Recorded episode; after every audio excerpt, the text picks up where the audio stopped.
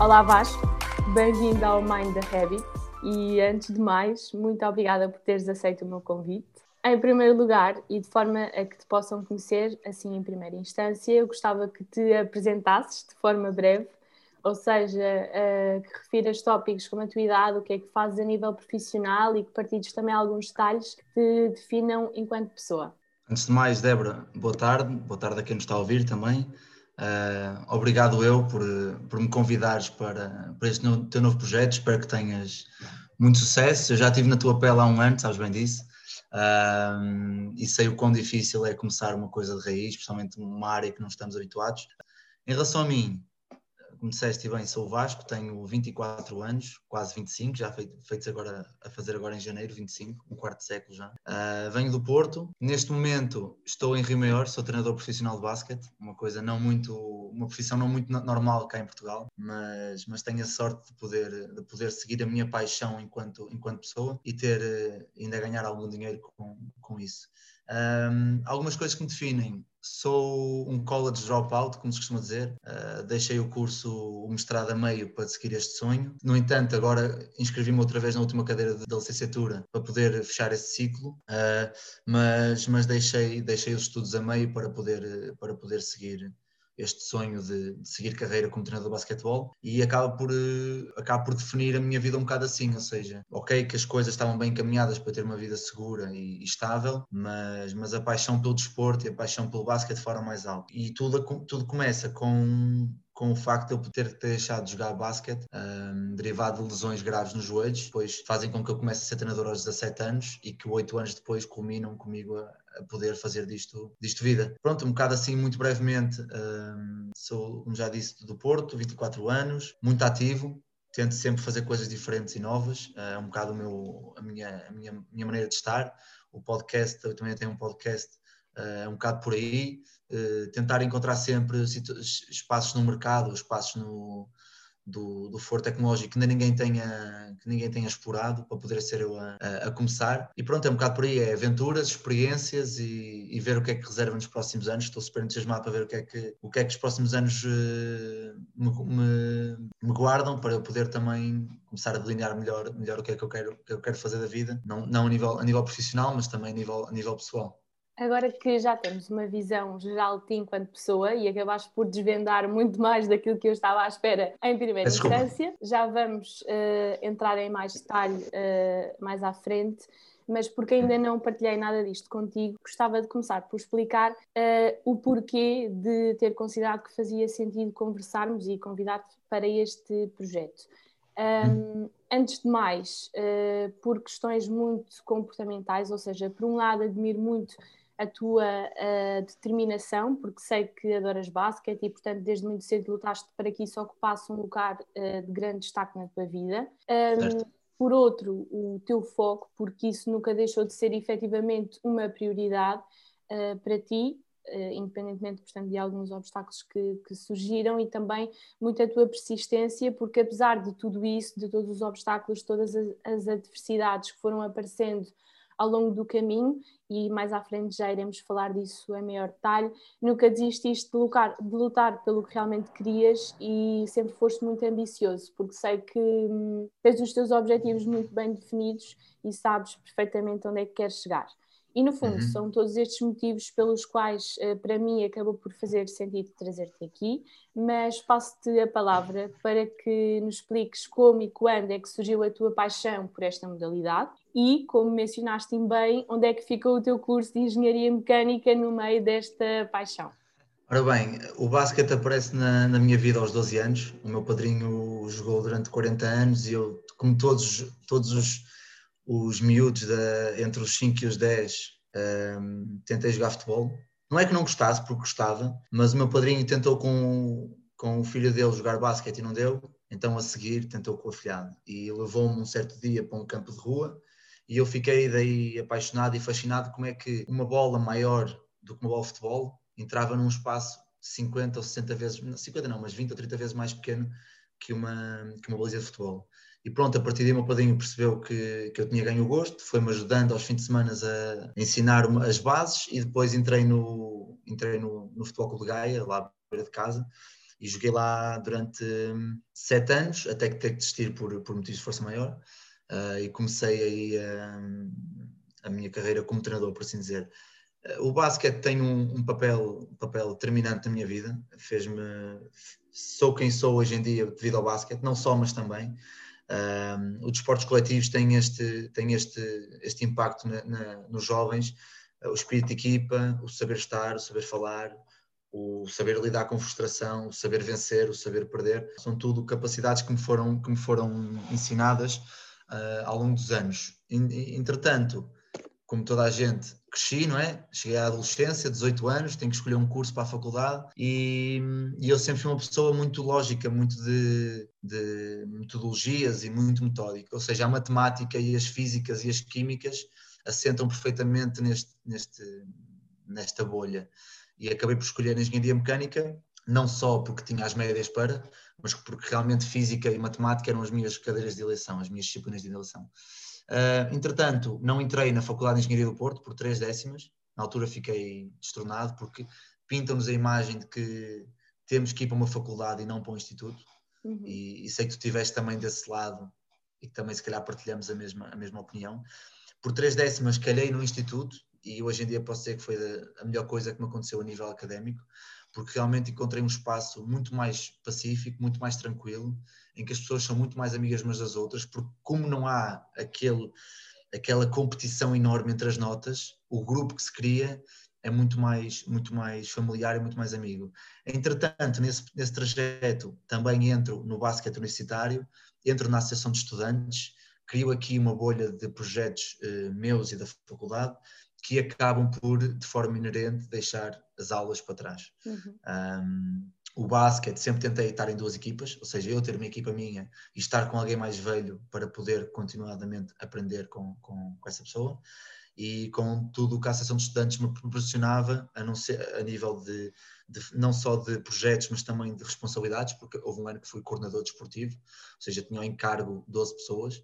Um, valeu, valeu, valeu muito a, a, parte da gestão de tempo que eu já trazia atrás do basquete, de ter sempre muitos treinos e ter aulas e testes e tudo mais.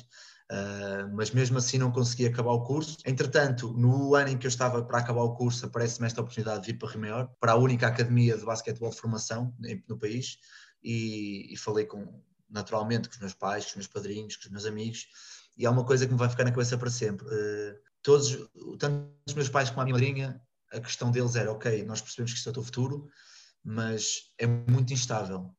A minha mãe nem tanto, mas tanto o meu pai como a minha madrinha, muito instável. E o curso dá-te essa estabilidade. O que eu percebo de pessoas que me criaram e que querem que eu esteja o mais seguro e o mais estável possível na vida. Uhum. Mas houve uma coisa que me tocou e que eu posso, acho contei a pouca gente, mas já que estamos a falar disto, eu conto aqui também. O meu padrinho sobre este assunto, que foi a pessoa, se recordas, que me, que me colocou nesta posição de, do basquete, uhum. disse-me uma palavra sobre o assunto. Eu expliquei a situação da academia e a única palavra que ele disse foi vai. E essa única palavra, essa palavra com três letras, deu uma segurança que eu, que eu precisava para largar tudo, vir para 250 km a sul de casa e não conhecer ninguém na cidade, não conhecer ninguém no clube, não conhecer os atletas e embarcar nessa aventura. E passado um ano, posso dizer que foi, se não a melhor escolha da minha vida, mas certamente uma das melhores. E como é que está a ser este, este projeto? Aqui na MVP Academy, uh, neste caso em Rio Maior, e que funções é que desempenhas atualmente? Ou seja, que equipas e escalões é que treinas? Ok. Um, para, dar aqui um contexto do que é que é a MVP Academy, uh, a MVP Academy é uma academia de alto rendimento, assim como os centros de alto rendimento nacional desportivo, mas é feita, é criada a partir de uma empresa privada ou seja, hum, não é uma instituição pública, é uma empresa como uma Galp, uma, uma EDP, uma Motengil, mas ligada ao desporto de alto rendimento. Hum, e eu venho para cá uh, muito por, por funções de basquete, mas também pela capacidade que eu tenho e a vontade social que eu tenho. Ou seja, como é óbvio, nós estamos aqui a viver com, neste ano, 27 atletas, em que 22, se não estou em erro, vêm de fora de Rio Maior, não tenho agora precisos números, mas vêm de fora de Rio Maior e que passam connosco 24 horas por dia. Um, nós temos que ter um cuidado, um cuidado com eles, temos que conseguir ser, ter o, o papel de, não de pai, mas de irmão mais velho, de pessoa responsável. E de certa forma o que viram em mim foi um bocado também essa parte, foi ok, dentro de campo eu tenho as capacidades que nós queremos, com com, algum, com ainda grande margem de progressão, mas fora de campo, a nível social, também precisamos de um, de um modelo de pessoa assim. Um, e neste momento uh, assumo as funções de treinador das, das júniores e das séniores femininas, que, que militam no, no, Campeonato Nacional da Segunda Divisão, e depois dentro da academia uh, tenho funções de trabalho de análise de vídeo e trabalho, de, de, trabalho individual com, com os atletas que fazemos durante a parte da manhã e do almoço com, com eles. Uh, e falando agora um pouco deste uh, contexto pandémico, portanto, uma, é desta situação atípica, o que é que esta pandemia vem mudar na, na tua rotina de trabalho, a nível de treinos, competições, a, a, relação e a comunicação com as próprias atletas e também o mindset que elas têm de ter para não deixar que isso uh, transpareça nos jogos? Uhum. É, é, engraçado porque a minha rotina virou de pernas para o ar, né? Estamos a falar que eu estou habituado a estar fora de casa durante 18 ou 17 horas e de repente estou em casa 17 ou 18 horas? Um, mas isso também, de certa forma, e um bocado da maneira como eu, como eu estou na vida, em que estar parado é a mesma coisa que não fazer nada, fez com que eu também tivesse que desenvolver vários projetos novos, vários projetos também para a academia, porque nós, uma das coisas que nós delineamos logo de início de março foi que os atletas têm que estar ligados à academia pelo menos 5 ou 6 vezes por semana. Então, todos os dias nós tínhamos atividades, fosse de análise de vídeo, fosse de trabalho individual com os atletas, obviamente à distância, um, trabalho físico, reuniões. Para quê? Para que eles não perdessem este, este toque que eles estavam habituados nos últimos 6, 7 meses a ter diário, uh, mas também para lhes passar uma mensagem de: ok, é um vírus, está eh, agora a assolar a, a, Europa e o mundo, mas vai ficar bem, nós vamos ficar bem, daqui a uns tempos vamos estar juntos e fazê-los ver que realmente ter uma mentalidade positiva sobre as coisas e uma mentalidade de, ok, nós temos que continuar a trabalhar, para isso, enquanto a gente está parada, nós temos que continuar a trabalhar. Um, foi isso que nós quisemos passar. E que rendimento os miúdos, os miúdos e as miúdas fizeram, fizeram todo o trabalho que lhes foi pedido. Uh, para dar um exemplo, nós tínhamos uma, uma hora de trabalho de vídeo em que nós enviávamos um vídeo com alguns tópicos eles tinham que responder e tinha atletas que dois dias depois me reenviavam as coisas, dizer, coach, eu vi outra vez isto, de, de, reparei nisto, reparei nesta situação, nesta situação, o que é que fazíamos aqui, ou seja, é bom também perceber que eles querem e que nós conseguimos passar a mensagem de queremos sempre mais e mesmo estando confinados em casa, não, não perdermos esse hábito de queremos sempre ir mais além do que, do que estamos hoje. A nível, a nível social, obviamente o toque e o povo, o povo latino é muito assim, é muito de toque e muito de afeto. Foi difícil com todos no início e eu compreendo, são jovens e mesmo connosco. Uh, por exemplo, eu tive dois meses e meio sem dar dois beijos na cara à minha mãe e ao meu pai, foi, ia viver com eles. Uhum. Um, mas é como tudo na vida, é um obstáculo que nós temos que perceber. Temos duas hipóteses: ou ficamos e a culpa é do mundo, e é do governo, e é da política, como eu ouço agora, ainda há um bocado estava a ler as notícias e era assim, ou então digo, ok, o problema está aqui, mas eu, eu não posso ficar preso no problema tem que arranjar uma maneira de, de circundar. E, e acabou por ser assim, foi criar dinâmicas com os miúdos para eles, de certa forma, esquecerem durante aquela hora, hora e meia o que é que estava a passar e ao mesmo tempo, a, a título pessoal, criar, lá está no que eu fui no início, explorar áreas que ninguém tinha explorado até agora. O podcast é uma delas, criei outro podcast uh, e a análise de vídeo em direto é outra, porque criei uma, uma plataforma de, de, análise de vídeo, uhum. uh, me fez sair um bocado da zona de conforto, porque estamos a falar de estar em direto com dois treinadores a ver um jogo e a ter que comentar o que é que estava a passar e a analisar tática e tecnicamente o que estava a passar. Ou seja, é uma forma de me colocar. Oi, desculpa. Uma forma de me colocar em checkmate sobre o que eu sei ou não sei e, e agora que, que, voltamos a casa foi das melhores experiências que tive também a nível, a nível de a título pessoal nestes, nestes dois meses e meio. E no fundo Quais é que foram aqui as maiores dificuldades que sentiste nesta transição, nesta adaptação e também da parte, portanto, das tuas atletas, dos teus atletas, o que é que sentiste uh, de dificuldades, receios uh, por parte deles? Ok, para mim as, as, duas outras coisas que mais me custaram foi claramente ter que estar em casa muitas horas. Eu sempre fui um, um miúdo, um adolescente que passava muitas horas fora de casa. Uh, e no início voltar, não só voltar para casa, mas voltar para casa dos pais foi um, um choque inicial bastante grande. Uh, mas depois, passado uma semana ou duas, eu percebi que realmente era aquilo que me dava a segurança, estar com a minha mãe e com o meu pai todos os dias. E basicamente foi isso: foi voltar a entrar na rotina antiga, quando quatro meses antes eu tinha entrado numa rotina nova. Uh, os atletas, eu acho que foi mesmo, porque estamos a falar de atletas e aqui não podemos confundir atletas de federados que treinam três, quatro vezes por semana, uma hora e meia. Estamos a falar de atletas que treinavam 17 horas por semana, que treinam duas vezes por dia e há dias treinam três vezes e que de repente estão em casa casa e têm 8 horas sentadas no computador a aulas e não têm treinos e têm um treino por Zoom com um treinador ou com um preparador físico e toda esta dinâmica teve um grande impacto, impacto neles. Como eu disse anteriormente, nós tentamos dissimular um pouco isso com estarmos seis dias por semana em contacto com eles, em estarmos constantemente a enviar as coisas para fazer uh, e, a também a, e também a fazê-los ver que, ok, eu posso enviar tudo o que tu quiseres, mas se tu não tiveres vontade e não quiseres melhorar por tua, por tua própria vontade em casa, então alguma coisa não vai correr bem para o teu lado. E foi um bocado passar de, esse, esse mote de, ok, está a acontecer isto à nossa volta, mas eu não posso ser mais um coitadinho. Eu tenho que dar, dar ao pedal, como se costuma dizer, tenho que dar ao pedal para, para fazer as coisas andar. E foi um bocado por aí. Obviamente que eles sentiram muita dificuldade a nível físico, porque sentem o corpo, sentem o corpo a ficar mais pesado, sentem o corpo a ficar menos móvel, sentem-se a ficar mais cansadas e com menos vontade de fazer coisas. A nível psicológico, pelo que eu já disse, de, ter, de repente terem estar 8 horas fechadas em casa e quando estavam 8 horas a treinar por dia. Uh, e penso que também a nível, a nível uh, académico, a motivação de estudar já era tanta. Uhum. Os próprios professores e o próprio ensino andou ali um bocado às aranhas durante dois meses, tanto que os exames este ano tiveram notas soberbas para toda a gente e fala-se que foi muito porque as pessoas não sabiam o que é que haviam de fazer porque não conseguiram dar a matéria toda. Ou seja, houve aqui uma série de fatores, principalmente para, para os alunos do 12 com a definição dos exames nacionais, que, que também obviamente depois tem um impacto não tão positivo na, na prática desportiva, uhum. mas que depois ali entre maio e julho conseguimos, conseguimos reatar cá em Rio Maior aos poucos, dentro das regras da DGS e, e notou-se uma diferença muito grande nos, nos, atletas, porque realmente voltaram a estar uns com os outros, voltaram a jogar basquete e voltaram a, a serem eles próprios, por assim dizer.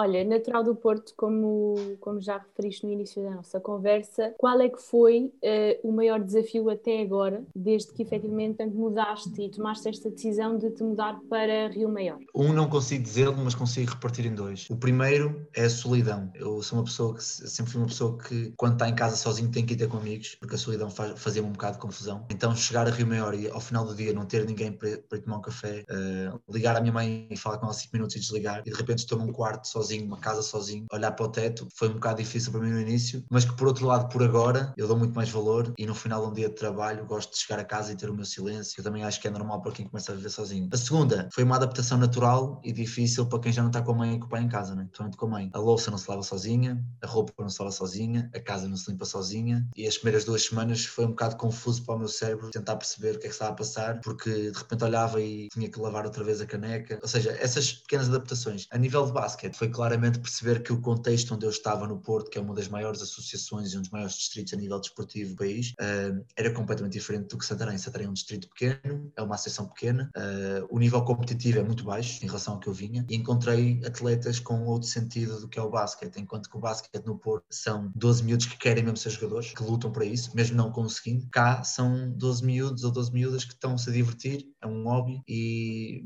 e pronto, chegam aos 18 anos vão para a faculdade e se calhar deixam de jogar basquete. Um, então no início foi um bocado difícil fazer esse, essa balança de ok, eu estava lá, mas agora estou cá e, e tenho que voltar, tenho que encontrar aqui um equilíbrio. Uh, mas foi basicamente a nível pessoal e a nível, a nível profissional foram esses o, o, o, o que me fez mais confusão no início e o facto de estares a fazer algo que para já uh, te realiza a nível adicional compensa o que de certa forma perdeste e tens perdido, teres saído do Porto e estares mais afastado da tua família e amigos. Como é que está essa balança?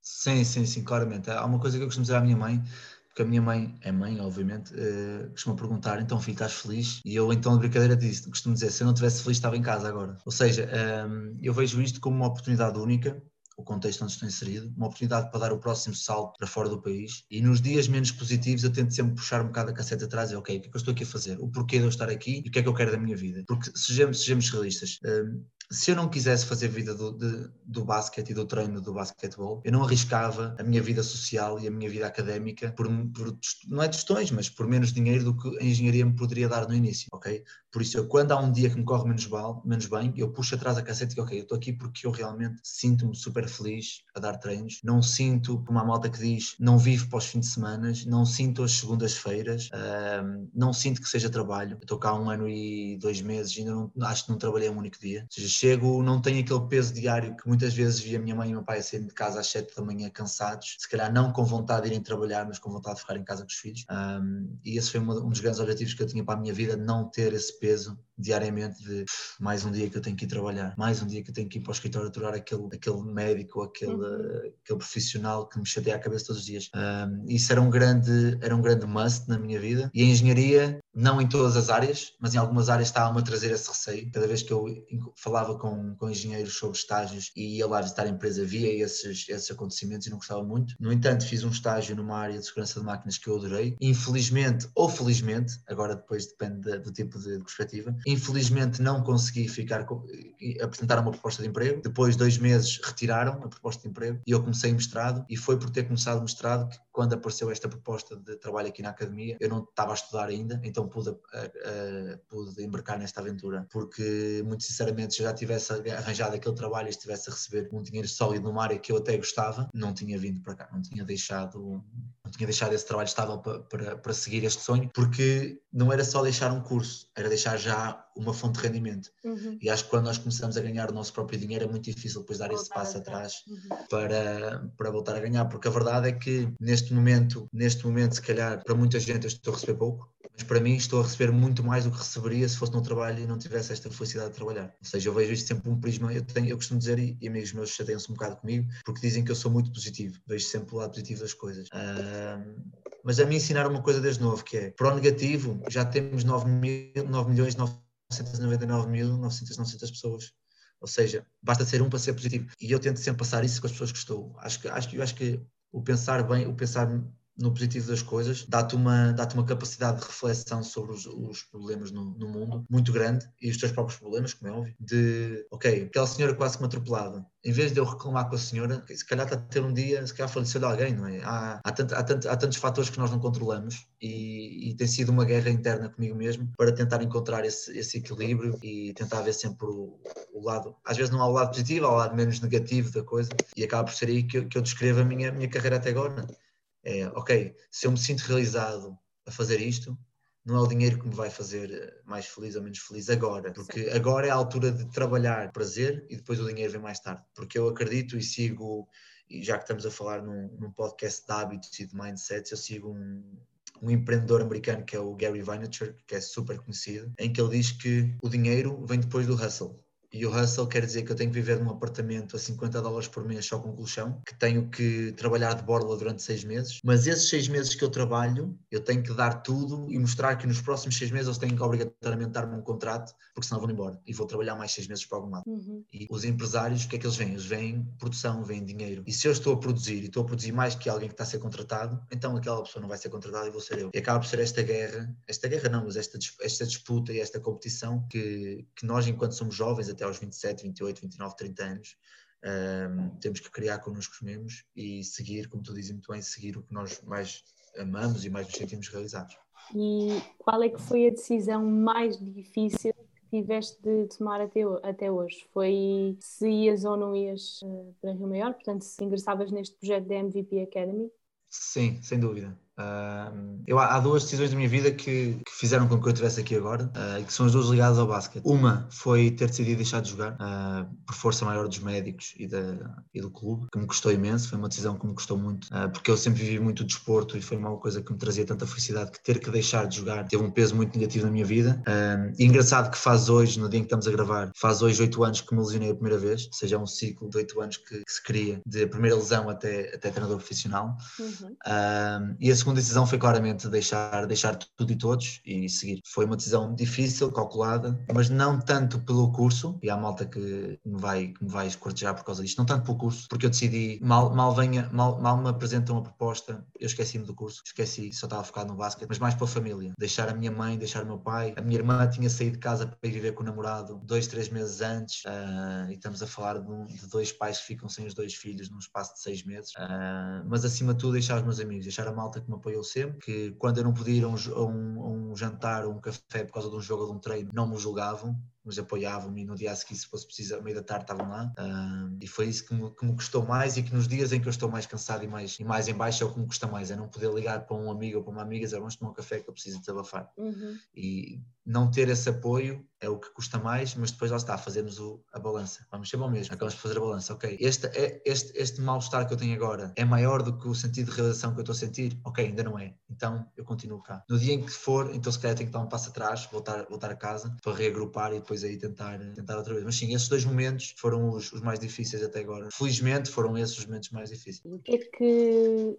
te faz regressar a casa no final do dia com o sentimento de dever cumprido e com um sorriso no rosto? Ou seja, em que é que pensas uh, quando tens essa sensação e o que é que essencialmente te faz sentir assim? Ok, eu penso em, em algumas coisas. Primeiro, penso no, no, meu grupo de amigos e em quantos deles neste momento estão a trabalhar em situações que não, não são ideais e que, e que muitas vezes estão no grupo a dizer: é pá, nunca mais chega a sexta-feira para irmos tomar um café. Eu não tenho esse sentimento. Uh, penso, penso nos meus pais e no que eles passaram durante vários anos uh, a aturar chefes e patrões e que, não, que felizmente não tenho esse problema. E acima de tudo, quando faço a minha análise diária, a minha reflexão diária do dia, digo, ok, quantas vezes é que eu me cansei do que estava a fazer? Nenhuma. Porque o dia passa rápido, eu dou, para vocês terem, para teres uma noção, dou treino às 8 da manhã, à 1 da tarde, e depois dou entre as 6 e as 9. Ou seja, eu dou ali entre 5 a 6 horas de treino por dia. E durante esses blocos entre os treinos estou a ver basquete, estou a trabalhar no planeamento, estou a ver treinos, estou a ver jogos uh, e não me canso, não me, não me canso ou não, não, não me sinto exausto, porque há, há, um, há uma frase que me faz um bocado de confusão, que é quem corre por gosto não cansa. Cansa, e não é pouco, cansa bastante, somente os primeiros anos. Agora, não fica farto, não fica exausto, não, não desiste. Aí, aí sim, aí, aí eu identifico-me com essa frase. E aí que eu vejo que nós estamos no realizados, que é, eu chego a um final de um fim de semana em que tenho cinco jogos, vou ao Algarve, vou a Leiria, vou a Setúbal, vou a Lisboa e vou ao Cartaxo e checar no domingo à noite, estourado, cansado, e digo, olha, repeti outra vez para a semana. E é aí que eu percebo, porque realmente faz-me feliz ser treinador de basquete, uh,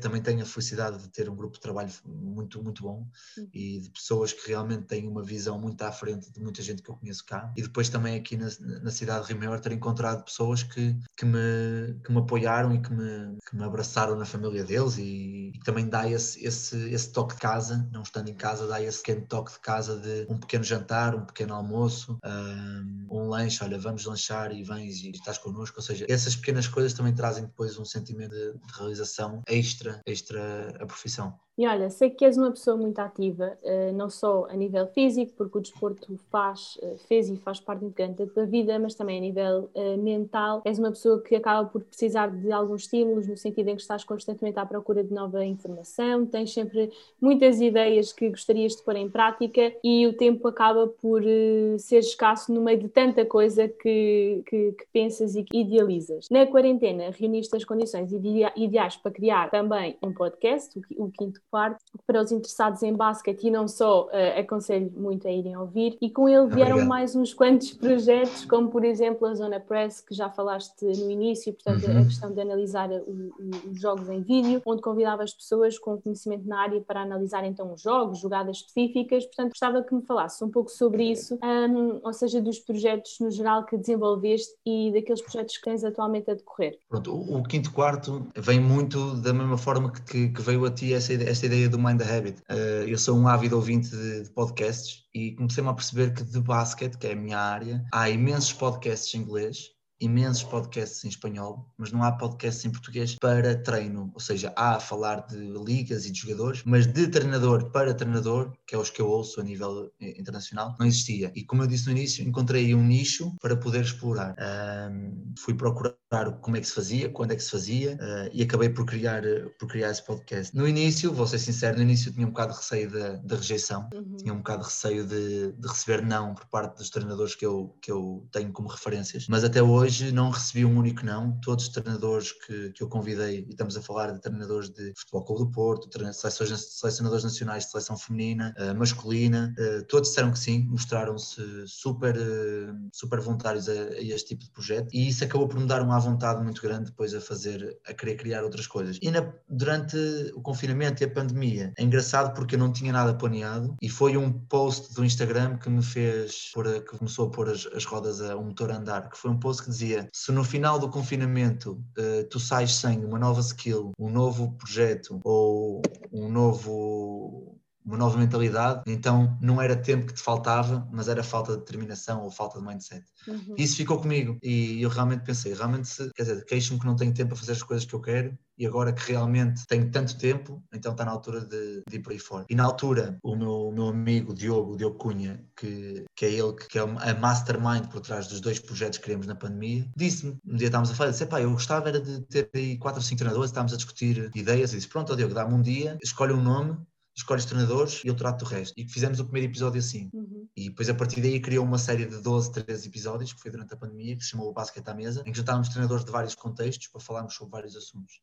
E noutra conversa com ele, ele dizia: pá, eu. Nós estávamos a ver um jogo, estávamos a comentar um jogo. Ele disse: pá, isto era fixe, era fazer com mais treinadores. Eu disse: olha, fazemos isto online e em direto? Ele disse: pá, era impressionante, mas eu nunca vi ninguém fazer. Eu, pois não, dá-me cinco dias ou seis dias para ver como é que se faz um stream e, e, vamos tentar. Pá, a verdade é que daí nasce a Zona Press, uh, fizemos 14 episódios de Zona Press, estamos a pensar e a ponderar voltar a fazê-lo uma vez por mês, uhum. porque realmente é, a nível de a nível de basquete e a nível de conteúdo é uma coisa muito rica e é, é, algo que não se faz, eu não vi mais ninguém no mundo a fazer neste momento, posso estar errado, mas, mas do que eu pesquisei não vi mais ninguém a fazer. Um, e acabou por ser, os projetos acabam por aparecer aí, acabam por aparecer de forma muito natural, de conversa com os outros, só que a diferença foi, em vez de falarmos, dizemos, ah, vamos ver se dá, não, não há, não há vamos ver, é, vamos fazer, se não der, ótimo, tentamos, se der, ótimo na mesma, porque continuamos este, este projeto. E acaba por ser assim um bocado a, a maneira de, de pensar e de executar com, com todos com todos os projetos que eu tenho tido até agora. Tenho, e como tu disseste muito bem há bocado, tenho várias ideias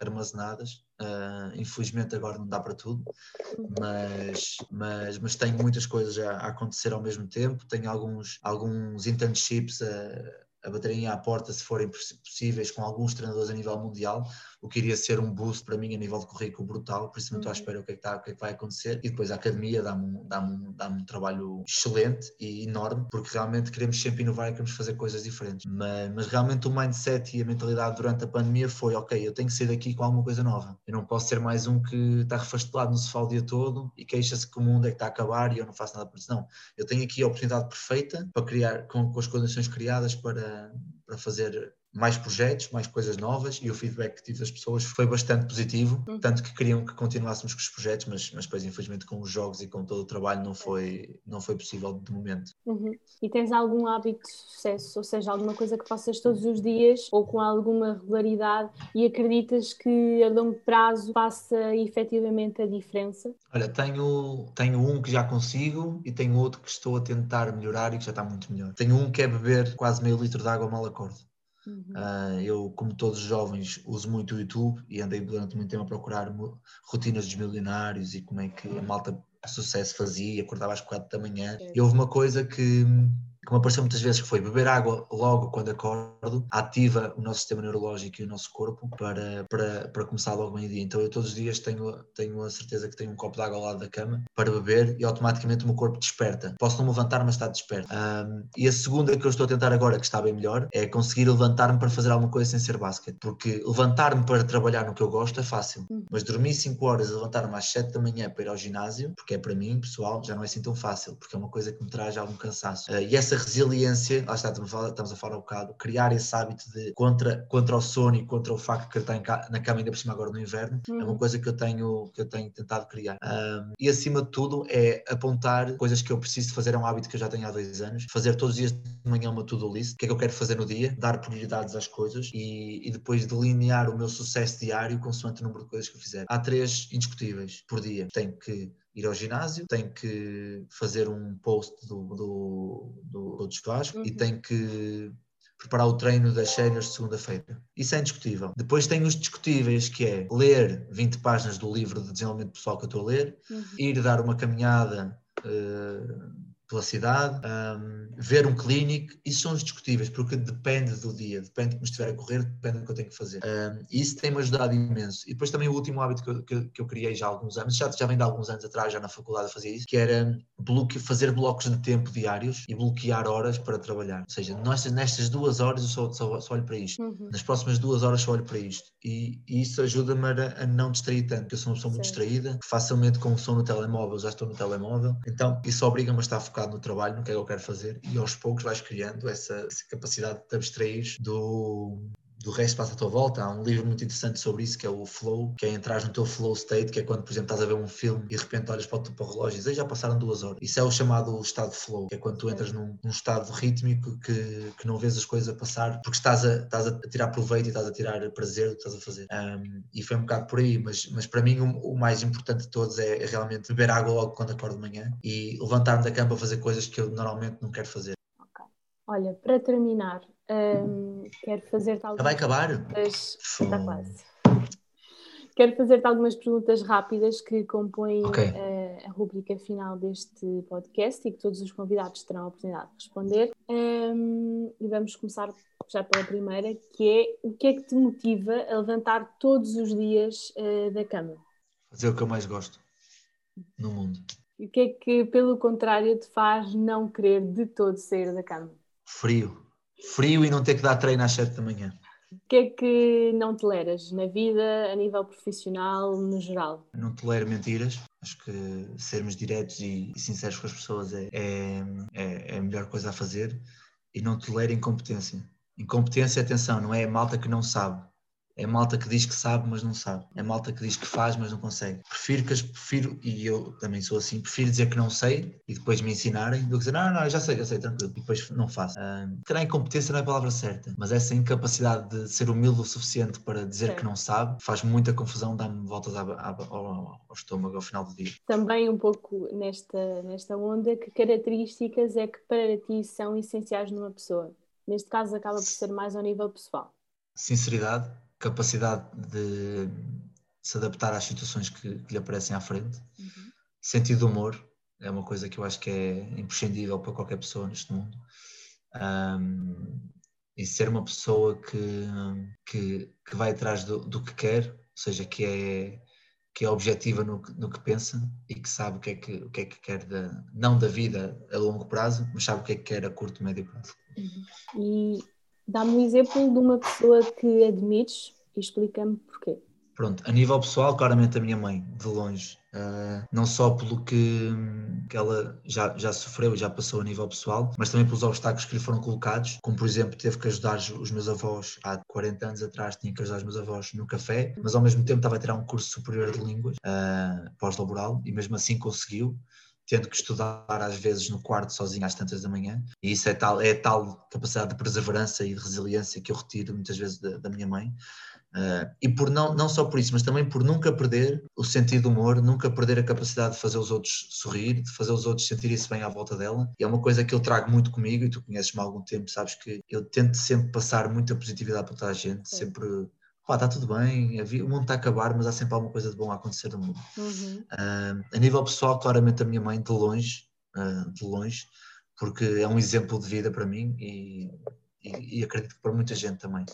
A nível, a nível profissional, várias pessoas. Uh, o Nuno, que está aqui na academia comigo, porque é alguém que aos 20 e poucos anos saiu do país para ir para os Estados Unidos sem ninguém, foi para a Itália sem ninguém, foi para a Espanha sem ninguém, e tem, tem a ousadia e a coragem de criar uma academia contra todos e contra todos em Portugal. Um, o Pedro Santos, que foi um treinador que me colocou no treino no basquete e que me mostrou que eu consigo ser divertido e divertir-me e os outros diver, divertem-se comigo uhum. no treino, porque nós temos aquela imagem do treinador que é uma pessoa muito séria e que tens é que obedecer e, e ele fez-me, deu-me o outro lado da moeda e é uma, e é uma e é algo que eu, é algo que eu sigo a risco até hoje. Eu tenho que me divertir e os meus atletas têm que se divertir. Sim. E acabou. E para mim, essas pessoas, e depois, obviamente, tenho, tenho mais pessoas, o meu padrinho também, a nível pessoal, também tem um cunho muito grande, porque foi sempre, foi sempre quem esteve ao meu lado nos momentos menos bons e, nos melhores e nos piores momentos a nível desportivo. Um, mas acima de tudo, no, no desporto, aquela, aquele pessoal, e principalmente um amigo meu, o Edgar, que foi ele que me criou esta capacidade de pensar e executar. E ele uma vez perguntou-me há 6 ou 7 anos atrás: quem é que tu vais ser daqui a 5 anos? Quem é que tu vais ser? Vais ser mais um treinador que está aqui ou queres ser alguém diferente? E foi aí que esta, todo este mindset se começou a criar, o networking se começou a criar. Um, a capacidade de resiliência se começou a criar e por isso também deixo aqui o, um, um, agradecimento público ao, ao, Edgar, que ainda no outro dia falei com ele e, e acho que se te, se, te, se te colocares com pessoas positivas e que trabalham à tua volta, é muito mais fácil para ti ter sucesso na vida e no, e no, teu, no teu emprego. Um, isso é uma coisa que se tem mantido comigo. Eu não, não, não deixo que pessoas negativas entrem nas minhas bolhas, porque já não tenho espaço para isso. Pá, não, não estás com paciência para isto, pá, por favor, com todo o respeito, mas fora, por favor. Porque aqui é um espaço de trabalho, um espaço de diversão, é um espaço que a malta está descontraída. Um, e acaba por ser por aí, obviamente que há sempre pessoas que têm, que têm uma maior, uh, um maior peso na tua vida, mas acho que é aí retirar um bocadinho de cada, que depois vais formando, vais formando esta maneira de estar e esta, esta maneira de pensar. Qual é que foi o livro que mais gostaste de ler até hoje? o livro que eu mais gostei de ler? Isso é uma boa pergunta. Uh, a, nível, a nível de, ficção, um, há, um livro, há um livro sueco que é A Falsa Chama, em que fala sobre a sátira, a, a sátira do, do, da polícia sueca com, com a pedofilia e o tráfico de, de, menores e como é que isso depois é transversal para o Vaticano. Um, e depois fala de muita coisa política e há ali muitas lições de vida que se pode tirar de forma, de forma inconsciente. A nível de desenvolvimento pessoal ou, ou de, de, informação, o, o, último que eu li, o Factfulness, e acho que também já leste esse. Ainda não, está na minha. Não, não leste? não. Então tens que ler. Uh, o Factfulness assenta como uma luva na minha personalidade, porque para quem, para quem já leu percebeu o que é que eu quis dizer depois de ouvir-me a falar durante este tempo todo. Uh, mas o factfulness basicamente é o outro lado da moeda. Nós vemos tudo nas notícias como o mundo está a acabar, a pobreza está pior, há desemprego, a camada de ozono não, não melhora e tudo mais. Mas o, fact, o factfulness mostra-nos artigos científicos dizem, ok, a pobreza está muito menos do que estava há 20 anos, o desemprego está muito menos, a camada de ozono diminuiu, um, o, as energias renováveis aumentaram drasticamente e, é um bocado, e eu gostei muito desse livro porque realmente faz-nos ver que se nós tivermos uma mentalidade positiva sobre os factos e sobre as coisas, que realmente conseguimos viver de uma forma muito mais saudável e conseguimos ajudar os outros a, a entrar, a entrar por caminhos também mais saudáveis. Se pudesses pedir mais tempo, pedias mais tempo para fazer o quê? Se pudesse pedir mais tempo, pedia mais tempo para poder ir a casa ter com os meus familiares. Agora que estou fora de casa. E para terminar, onde é que, onde e como é que te vês daqui a 5 anos? Hum. Ora bem, 5 anos. Isso é, é, é, é puxar-me aqui o tiro à culatra no fim. Ora bem, onde e como? Daqui a 5 anos eu tenho como objetivo um, estar, estar ligado a uma equipa, a uma equipa, um, uma estrutura profissional em Espanha, França ou Itália. E como eu te disse, como, como tenho sempre objetivos muito ambiciosos, quero estar ou na primeira ou na segunda liga, já dentro de uma estrutura profissional, seja como treinador adjunto de uma equipa, seja como treinador, terceiro treinador adjunto e treinador das camadas jovens. Eu quero é estar dentro de uma estrutura, porque eu também acredito que é preciso entrar numa bolha para depois dentro da bolha eu poder subir. Uh, por isso, daqui a cinco anos, e eu não, é engraçado perguntar isso porque eu há uns dias estava, estava ia dormir e pensei, ora bem, eu daqui a, que eu tenho o objetivo daqui a três anos sair do país, eu daqui a três anos vou ter 27 anos, vou ter 28 anos, vou continuar a ser um puto, mas já vou ser um puto que vai estar se calhar a trabalhar numa estrutura profissional. Uhum e acaba por ser sempre esta, esta mania de querer ter sempre algo mais do que tinha antes, que faz com que eu esteja aqui agora, que faz com que eu queira daqui a três anos estar fora do país, que faz com que eu queira daqui a cinco anos estar ligado a uma estrutura profissional do topo da Europa. Um, por isso, sim, daqui a cinco anos vejo-me, se tiver que escolher um sítio, vejo-me em Espanha, a trabalhar numa, numa estrutura da Liga ACB, que é a Liga de topo, de topo de Espanha, que é uma das melhores da Europa. Olha, não sei se há alguma coisa que queiras acrescentar, sinto que obviamente haveria uh, ainda muito mais para conversarmos, mas desta vez uh, ficamos por aqui, para o episódio também não ficar gigante, mas quem sabe no futuro não possa existir uma segunda parte desta conversa e acabo por voltar a agradecer-te uh, por teres aceito o meu convite uh, e também por, uh, sem sombra de dúvidas, me teres também apoiado desde o início em que surgiu esta ideia e teres dito, vai, neste caso, como também te disse na altura. Um, espero que tenhas gostado desta conversa e, e agradeço, portanto, a tua presença aqui. Não, eu, eu é, primeiro, primeiro eu é que agradeço porque como eu te disse há uns dias quando me convidaste não estava nada à espera, estava à espera de tudo que, que me convidasses para, para o podcast, tendo em conta o, o, objetivo que tu querias, mas depois do que tu uhum. explicaste e do que tu disseste que, que estavas à procura, talvez tivesse feito um bocado de sentido na minha cabeça. Uhum. Uh, depois, dar-te dar os parabéns porque realmente tens dado esse passo em frente, porque entre querer e fazer há uma grande, e tu já passaste por isso, sabes que há, há uma, grande, há uma grande margem de erro, uhum. uh, e, e espero que tu, agora, mesmo que as coisas não corram como tu estás à espera, que continues a, a bravar terreno a desbravar terreno e a, e a, e a perceber que, que o que tu estás a fazer aqui pode, tornar, pode tomar proporções que nem sequer tu estás a pensar neste momento. Uhum. Mas porque eu vejo, vejo neste podcast e nesta plataforma que estás a criar aos poucos uma margem de progressão enorme, porque realmente não estamos a falar nem de gestão, não estamos a falar nem de desporto, não estamos a falar nem de, de trabalho da área de recursos humanos, estamos a falar sim de pessoas, de várias áreas e de, do que é que as fazem ter sucesso. Uhum. Mais uma vez, é um dos, um dos podcasts que eu ouço muito a nível de Inglaterra e a nível da América. Em Portugal conheço poucos, conheço alguns, felizmente, uhum. uh, mas conheço poucos. Por isso acho que se conseguires e se consegues criar esta plataforma de este canal de informação que podes, podes ter muito sucesso e eu sei que vais ter. Um, e também desejo, desejo o maior sucesso para ti, como é óbvio, e serei, serei um, um ouvinte, um ouvinte uh, como é que se diz? Uh, assíduo. Assíduo, obrigado, é porque está esta hora de domingo já não dá. Assíduo deste podcast.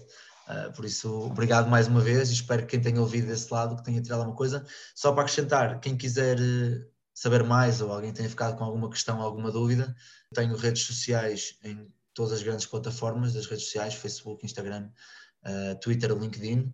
Uh, no, no, no, LinkedIn Vasco Pais, mas em todos os outros, uh, coach underscore Vasco, podem me contactar a partir daí, uhum. sempre tiverem alguma questão, seja malta do desporto ou não, e eu terei todo o gosto em, em responder e ajudar-vos, ou mesmo se tiverem alguma ideia que queiram fazer, queiram executar e tenham dúvidas, enviem-me mensagem, a gente fala, fazemos uma chamada Zoom um, ou uma chamada telefónica e, e discutimos isso e eu ajudo-vos também a dar, a dar esse próximo passo. Por isso, da minha parte, da minha parte é, é tudo também. Eu quero e obrigado por me deixares falar tanto também, que sabes que eu adoro falar. Certo. Um, eu vou também tratar de deixar todos os links relevantes na descrição deste episódio para que as pessoas te possam uhum. encontrar e para a pessoa que tem estado também a ouvir, agradeço o facto de estar aqui e, portanto, não te esqueças também de seguir a página do podcast no Instagram e vemos no próximo episódio.